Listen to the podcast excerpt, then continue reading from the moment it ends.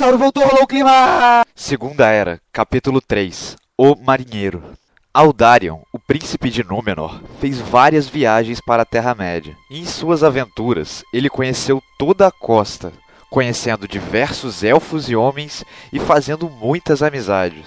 E sempre que voltava a Númenor, trazia vários presentes de Gil-galad a seu pai Meneldur e a sua amada Erendes. E quando Aldarion estava em Númenor, o casal passeava pelos bosques e florestas que Erendes tanto amava, mas ela nunca foi com ele em nenhuma de suas viagens, pois ela não gostava nem um pouco do mar.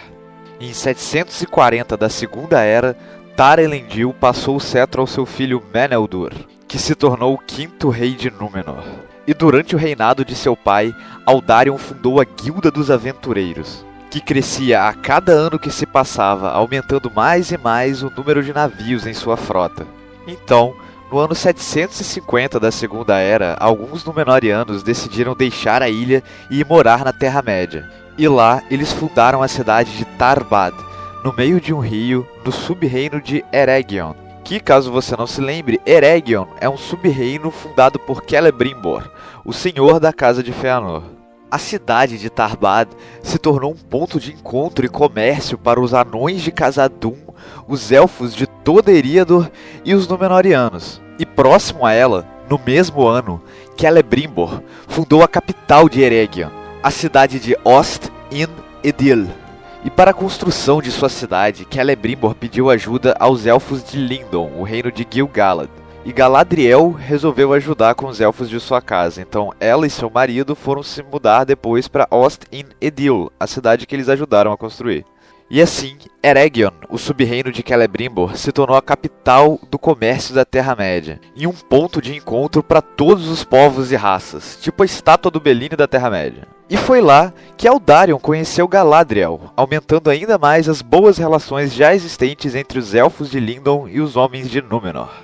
E com esse florescer de grandes cidades ali naquela região, além das estradas que ligavam uma à outra, foram construídos grandes e longas rodovias e rotas mercantis que ligavam Lindon até Eregion, aumentando ainda mais a interação entre todos os povos da Terra-média. E a região de Eriador prosperava naqueles tempos, com todos seus habitantes se dando bem e vivendo em paz. Aldarion eventualmente se casou com Erendes e os dois viveram juntos e felizes em uma casa na capital de Númenor. Em seu casamento vieram vários amigos que Aldarion havia feito na Terra-média, como Gil-galad, o rei de Lindon, Celebrimbor, o senhor da casa de Fëanor, Galadriel e Celeborn, do sub-reino de Eregion, e Círdan, o elfo dos portos. Sim, eu falei errado esse tempo todo, não é Círdan, é Círdan. Além de homens e anões vindos de todas as partes de Eriador. E o casal recebeu todo tipo de presentes, mas o mais especial foi o de Gil-galad. Ele lhes deu uma muda de uma árvore branca que só existia em Valinor. E essa árvore branca encheu os palácios dos reis dos homens até o fim de sua linhagem e se tornou o símbolo do reino de Númenor. E assim os anos se passaram e o casal Aldarion e Erendes viveram felizes a sua vida. Só que acontece que Aldarion sentia muita falta do mar e de explorar a Terra-média. Mas Erendes dizia que não queria que ele fosse, pois agora era seu marido e devia ficar ali com ela. E Aldarion se segurou o quanto pôde, mas uma hora ou outra, a contragosto de Erendes, ele içou suas velas novamente rumo ao leste. Afinal, o homem amava a Terra-média e não conseguiu ficar tanto tempo sem explorá-la. Seu pai, Tar-Meneldor, também desaprovava suas viagens, pois Aldarion em breve seria rei e deveria se preparar para tal, ao invés de ficar agindo como um mero marinheiro. E quando Tar-Meneldor soube que seu filho havia deixado sua esposa para partir em mais uma de suas aventuras, o rei oficialmente o desposou de seu direito de clamar o cetro. Aldarion não é um rei, é um marinheiro. Ele não está preparado para governar. E foi no ano 873 da Segunda Era que Erendes deu à luz a sua única filha, Ancalime, enquanto Aldarion estava fora, sem saber que havia deixado sua mulher grávida em Númenor. E sete anos se passaram e Aldarion ainda não havia retornado. Então Erendes deixou sua casa na capital e se mudou para o interior onde nasceu para ir criar sua filha lá. Em 882, Aldarion finalmente retornou de sua maior viagem, que havia durado 10 anos. E quando chegou à sua casa, ele se espantou ao vê-la completamente abandonada. Então Aldarion se dirigiu ao Palácio Real, onde descobriu que não possuía mais direito ao cetro. E sem dizer uma palavra, ele entrou no Salão Real e se dirigiu ao seu pai, que o aguardava sentado no trono de Númenor. E em silêncio, Aldarion entregou ao seu pai uma carta de Gil-galad, o rei de Lindon. E na carta, Gil-galad falava sobre a sombra que crescia silenciosamente no sul da Terra-média e logo alcançaria Númenor. O rei élfico falou que algo estava acontecendo em Mordor, algo terrível. Disse que esse terror que estava para surgir passaria despercebido e pegaria todos de surpresa se não fosse pelas explorações de Aldarion. Ele ainda convidou o rei para participar de um conselho que aconteceria com todos os povos de Eriador, e agradeceu, pois se não fosse pelas boas relações propagadas por Aldarion, elfos, homens e anões dificilmente debateriam uma questão dessas em conjunto. E o rei ficou catatônico com tudo que ele lia, e nesse momento ele deixou a carta escorregar de seus dedos e cair no chão. E ali mesmo ele passou o cetro ao seu filho. Eu percebo agora que as questões que nos afligem estão muito além do horizonte. Enquanto minha visão apenas alcançava nossa querida ilha de Helena, você, meu filho, foi capaz de enxergar o mundo que nos cerca. E foi assim que começou o reinado de Tar Aldarion, o sexto rei de Númenor.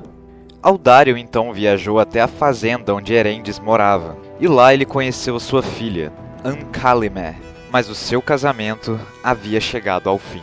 Ele então voltou à capital, Armenelos, para governar o reino de Númenor, enquanto Erendes e Ancalime ficaram morando no interior, na região de Emerie. E em seu reinado, Aldarion reforçou a militarização de Númenor e ampliou bastante a sua frota marítima. E enquanto ele reinava na capital, sua filha crescia no campo. Lá, ela conheceu um rapaz e os dois se tornaram bem próximos. Até que um dia, o garoto revelou seu grande amor por Ancalime, que o rejeitou sem dó, pois ela era a única descendente do rei. E como provavelmente o seu pai e a sua mãe não teriam mais filhos, quem se casasse com ela seria o próximo rei. E Ancalime temia que o garoto só quisesse ficar com ela visando a coroa, e não porque a amava de verdade. E além disso, ela cresceu uma menina meio amargurada, porque a sua mãe, Erendes, vivia falando para ela que homem não presta, que homem é isso, que homem é aquilo, por causa de toda aquela história que ela passou com o pai de Ancaleme. Mas aí, o garoto revelou que na verdade era Halakar, descendente de Vardamir, o segundo rei de Númenor. E portanto ele também era um nobre e não se importava com tais assuntos, só a amava de verdade. Mas ela o rejeitou mesmo assim, ainda desconfiada das verdadeiras intenções do rapaz. Acontece que Ancalime tinha um primo chamado Soronto, e segundo as leis de Númenor, se ela não se casasse até certa idade, ele seria o legítimo herdeiro ao cetro. Só que Soronto era muito cuzão e ela odiava o cara. Então, só de sacanagem, Ancalime se casou com seu friendzone Halakar só para que Soronto não se tornasse rei. E com isso, surgiu uma certa mágoa na família, que ficou meio dividida. Mas nada disso importou no final, porque seu pai, Taraldarion, fez uma importante alteração na lei de sucessão. E com essa alteração, não se fazia mais restrição de sexo na coroação do novo rei. Bastava o rei agora ter apenas um filho ou uma filha para que fossem legitimados à sucessão ao cetro de Númenor. E assim não parecia mais que Ancalme tinha se casado com Halakar só para Soronto não se tornar rei, e a intriguinha na família deu uma esfriada. E sendo assim, no ano 1075 da Segunda Era, Aldarion passou o cetro e sua filha Ancalme foi coroada a primeira rainha de Númenor e a sétima governante da ilha mais ou menos na mesma época em que Sauron terminou a construção da fortaleza de Barad-dûr em Mordor.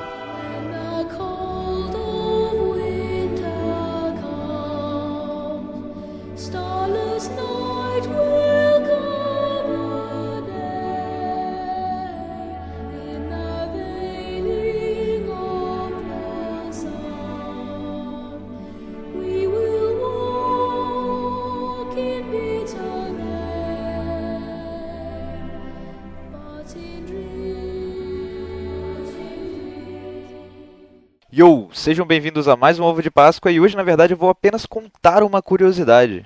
é que a capital de Eregion, que eu falei no episódio hoje, construída por Celebrimbor com a ajuda de Galadriel, a cidade de Ost in Edil, aparece em ruínas na trilogia de filmes do Peter Jackson sobre o Senhor dos Anéis, mais especificamente no primeiro filme, A Sociedade do Anel, logo após a sociedade deixar Rivendell, rumo ao sul. E bom, eu vou deixar a cena aqui pra vocês e até semana que vem, tchau!